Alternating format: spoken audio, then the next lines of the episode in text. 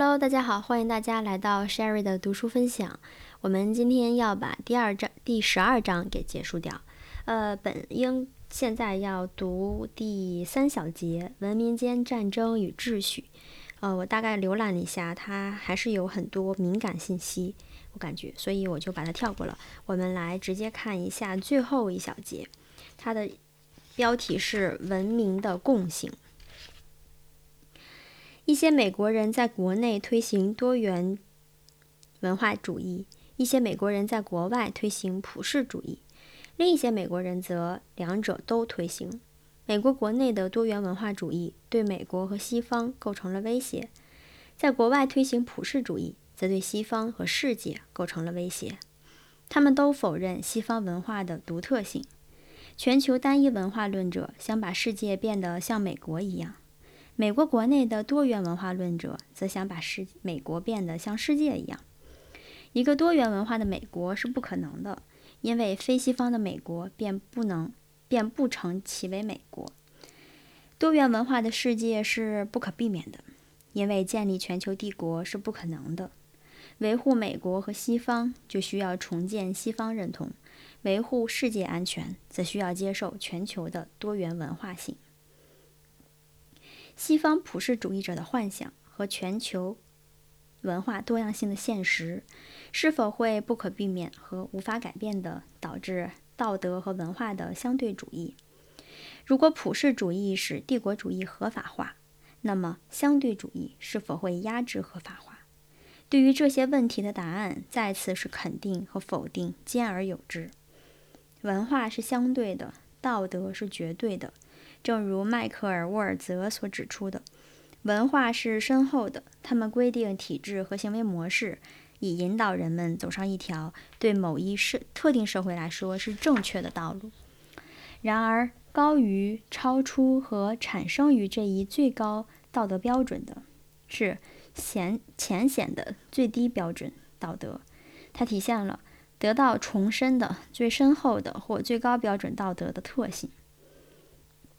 关于真理和正义的最低道德观念存在于一切深厚的道德之中，与其不可分离，也存在着最低道德的否定性戒律。最可能的就是反对谋杀、欺诈、酷刑、压迫和暴政的规则。人们共有的、共有的，更多的是共同的敌人或罪恶，而不是对共同文化的责任感。人类社会是普遍的。因为它是人类的，特别是因为它是一个社会。有时候我们与他人一同前进，但更多的时候我们是独自前进。然而，浅显的最低道德的确产生于人类共同的状况，而且普遍趋向存在于一切文化之中。文化共存需要寻求大多数文明的共同点，而不是促进假设中的某个文明的普遍特征。在多文明的世界里，建设性的道路是弃绝普世主义，接受多样性和寻求共同性。二十世纪九十年代初，新加坡这个小国为确认共性做出了努力。新加坡的人口构成大约是百分之七十六是华人，百分之十五为马来人和穆斯林，以及百分之六为印度教徒和锡克教徒。过去。新加坡政府在人民中倡导儒教价值观的同时，坚持所有人必须接受英语教育，并能够讲流利的英语。八九年一月，黄金辉总统在议会开开场演讲中指出，二百七十万新加坡人对来自西方的外部文化影响是极为开放的，这使得他们与国外的新思想、新技术有着密切的接触。但也使他们向外国的生活方式和价值观开放。他指出，以往支持支撑我们发展的传统的亚洲道德、责任和社会观念，正让位于较为西方化的个人主义的和自我中心的价值呃生活观。他认为有必要确立新加坡各民族和宗教群体所共有的核心价值观，他们应体现一个新加坡人的最基本点。黄金辉总统提出了四个基本的价值观：将社会置于个人之上，将家庭作为社会的基石，通过共识而不是通过斗争来解决重大争议问题，强调种族和宗教的相互容忍与和谐。他的讲话引起了关于新加坡价值观的广泛讨论。两年后，一本白皮书提出了政府的立场。白皮书赞同总统提出的所有四个价值观，但又补充了一条，即尊重个人。目的在于强调个人价值观在新加坡社会中的优先地位，以抗衡可能导致裙带关系的儒教等级观念和家庭观念。白皮书将新加坡人的共同价值观确定为：国家先于。群体社会高于个人，家庭是社会的基础单位，个人应当受到重视和得到群体的支持，重视共识而不是斗争，种族和宗教和谐。在列举新加坡人对议会民主的信奉和政府美德之时，共同价值观声明却只字不提政治价值观。政府强调，新加坡在关键方面是一个亚洲社会。并且仍将如此。尽管我们讲英语、穿西装，但新加坡人不是美国人或盎格鲁撒克逊人。如果在更长的时间里，新加坡人变得与美国人、英国人和澳大利亚人难以区别，或者更坏，成为他们可怜的仿制品及一个无所适从的国家，那我们就丧失了与西方社会的区别。而正是这些区别，使我们能够在国际上保持自我。新加坡要界定各民族和宗教社会群体共有的、区别于西方的文化认同，这是一个雄心勃勃的和有见识的努力。当然，西方特别是美国的价值观声明会更强调相对于社会群体权利而言的个人权利、言论自由、真理源于思想争论、政治参与和竞争，强调法治而不是由专家、智者和负责任的统治者治国。然而，尽管西方人会补充新加坡所没有的一些价值观，降低新加坡某些价值观的优先位置，但几乎没有西方人会把新加坡这些价值观当作没有价值的东西加以拒绝。至少在基本的浅显道德层面上，亚洲和西方之间存在着某些共性。此外，正如很多人已经指出的，不论世界上的几大宗教——西方基督教、东正教、印度教。佛教、伊斯兰教、儒教、道教和犹太教，在何种程度上把人类区分开来？他们都有一些重要的价值观。如果人类有朝一日发展一种世界文明，它将通过开拓和发展这些共性而逐渐形成。因而，除了避免原则和共同调解原则外，在多文明的世界里维护和平还需要第三个原则，即共同性原则。各文明的人民应寻求和扩大与其他文明共有的价值观、制度和实践。这样的努力不仅有助于减少各文明的冲突，而且有助于加强单一的全球文明。这样的文明可能是更高层次的道德、宗教、知识、艺术、哲学、技术、物质、福祉等等的混合体。显然，这一切并不一一定要同时改变。然而，学者们从文明史中很容易确信、确认文明发展水平的高低。那么，问题是，人们如何标示出人类文明发展的起伏？是否存在着一个世俗的、超越个别文明的、向更高水平的文明发展的总趋向？如果这一趋向确实存在，它是否是现代化进程的产物？这一进程增强了人类对生存环境的控制能力。因而产出水平越来越高的先进技术和富裕的物质生活。在当今时代，更高水平的现代化是否是更高水平的文明的先决条件，亦或是文明水平的升降主要存在于个别文明的历史之中？这个问题是关于历史发展是直线式的还是循环式的辩论的另一种表现形式。可以设想。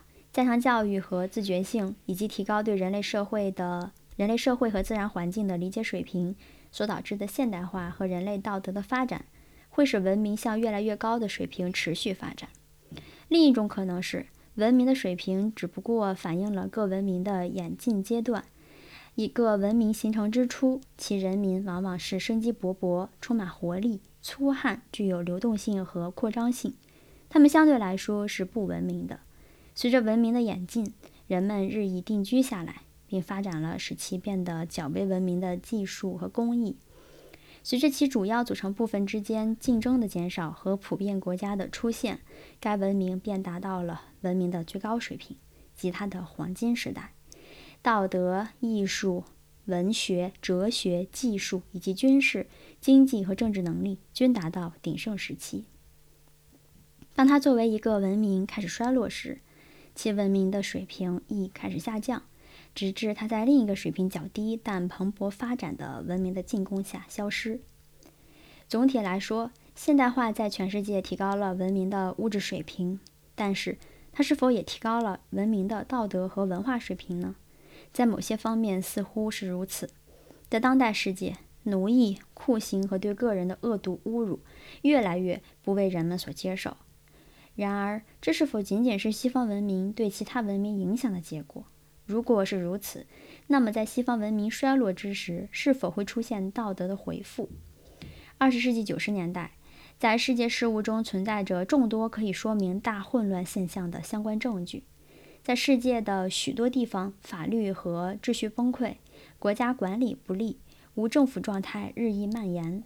在许多社会中，出现了全球性犯罪浪潮，跨跨国犯罪集团和贩毒集团猖獗。吸毒现象泛滥，在许多国家中，家庭普遍削弱，信任感和社会团结下降。在世界的很大一部分地区，民族、宗教和文明间的暴力活动以及武力统治盛行。在一座又一座城市里，莫斯科、里约热内卢、曼谷、上海、伦敦、罗马、华沙、东京、约翰内斯堡、德里、卡拉奇、开罗、波哥大和华盛顿。犯罪现象几乎直线上升，文明的一些基本要素正在消失。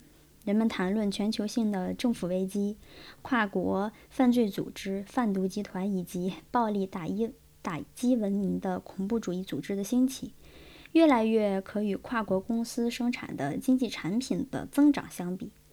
法律和秩序是文明首要的先决条件。然而，在世界的许多地区，非洲、拉丁美洲、苏联、南亚和中东，它似乎正在消失；而它在中国、日本和西方也遭到严重破坏。在世界范围内，文明似乎在许多方面都正在让位于野蛮状态。它导致了一个前所未有的现象：一个全球的暗黑时代也许正在降临人类。二十世纪五十年代。莱斯特·皮尔逊曾警告说：“人类正在进入一个不同文明必须学会在和平交往中共同生活的时代，相互学习、研究彼此的历史、理想、艺术和文化，丰富彼此的生活。否则，在这个拥挤不堪的窄小世界里，便会出现误解、紧张、冲突和灾难。”和平与文明的未来都取决于世界各大文明的政治、精神和知识领袖之间的理解和合作。在文明的冲突中，欧洲和美国将彼此携手或彼此分离。在文明和野蛮之间的更大的冲突及全球性的真正的冲突中，已经在宗教、艺术、文学、哲学、科学、技术。道德和情感上取得了丰硕成果的世界各伟大人文明，也将彼此携手或彼此分离。在正在来临的时代，文明的冲突是对世界和平的最大威胁，而建立在多文明基础上的国际秩序是防止世界大战的最可靠保障。好的，我们的这本书终于读完了，感谢大家的收听，我们下本书再见。